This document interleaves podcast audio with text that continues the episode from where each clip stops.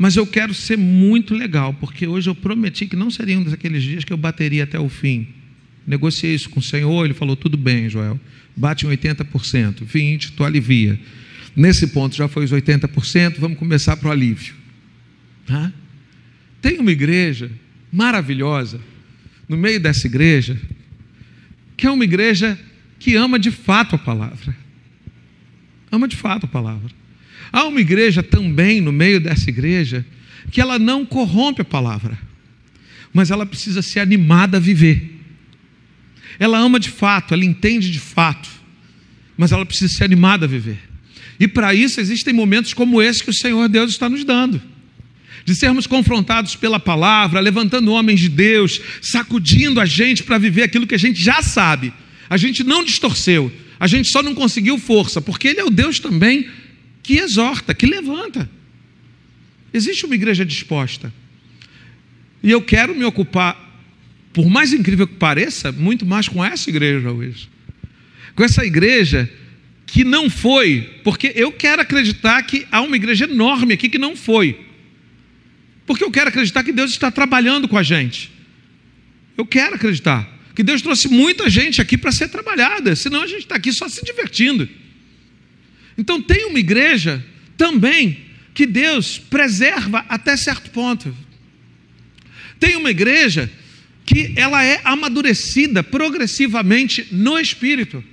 E muito legal, porque se estamos aqui, a maioria de nós são de igrejas vinculadas a uma aliança de pastores.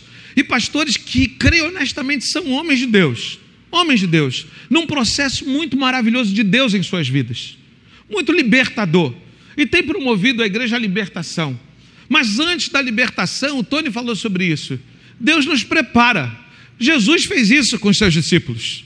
Jesus preparou os seus discípulos.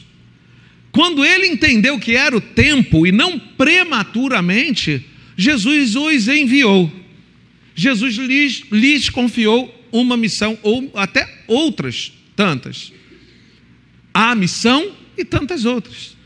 Jesus enviou os doze às cidades, quando ele entendeu, eles estão prontos para isso. Não significava que eles estavam prontos para todas as coisas, mas eles estavam prontos para aquilo.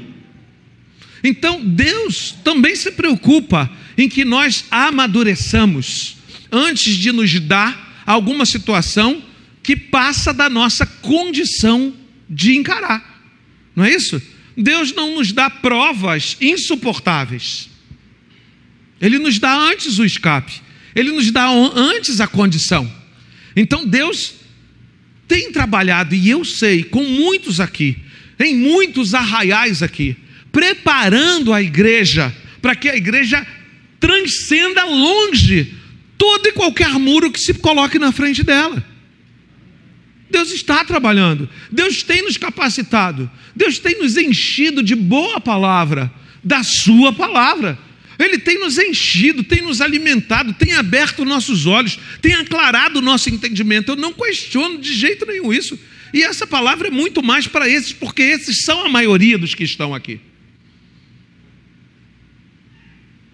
Só que em algum momento, isso precisa acontecer. Em algum momento, isso tem que romper. Em algum momento, como Franco disse, isso tem que sair do posicionamento para a experiência. Em algum momento. E eu creio que Deus nos chamou aqui, porque talvez para muitos de nós, e eu não serei leviano em dizer que para todos nós, mas eu creio que para a maioria de nós, Deus talvez tenha nos chamados aqui, quem sabe para todos, para nos dizer: é esse o tempo. Vão e façam o que vocês já foram capacitados para fazer. Mas, Senhor, eu não sei o quanto mais.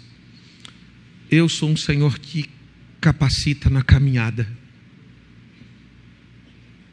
Eu sempre fui um Senhor que capacitou andando junto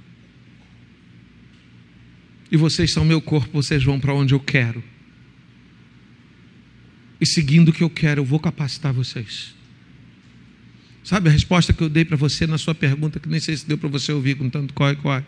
Mas quando você colocou, o que, que eu preciso fazer? Eu falei, cara, eu vou te dar um. Faz o primeiro, depois tu pergunta o segundo, e assim o terceiro, o quarto. Se você fizer o primeiro, caramba, você já avançou muito. E Jesus era muito assim, eu creio. Ele não esperava que alguém fosse perfeito para fazer. Ele trabalhava aquilo que era possível para aquele que andava. Isso para você é possível. Você acha que por que, que ele chama três, muitas vezes, e não doze? Diz assim: vem cá vocês. Eu imagino, né? Por favor, não estou fazendo nenhuma inferência ao texto, não. Só imagina, conjectura. Quem está pronto para isso? Para isso. Pedro, Tiago, João, vem comigo. Vem comigo. Eu preciso entender a coerência desse gesto, né? Não seria. Agora vamos alternar. Alternava? Alternava nada. Agora para essa outra ação. Pedro, Tiago, João, vem comigo. Eu vou ressuscitar quem? Pedro, Tiago, João, vem comigo. Eu vou agora manifestar a história de Deus através da transfiguração. Pedro, Tiago, João, vem comigo. Deus tem um tempo de amadurecer pessoas. E Deus entende até quando cada um pode ir.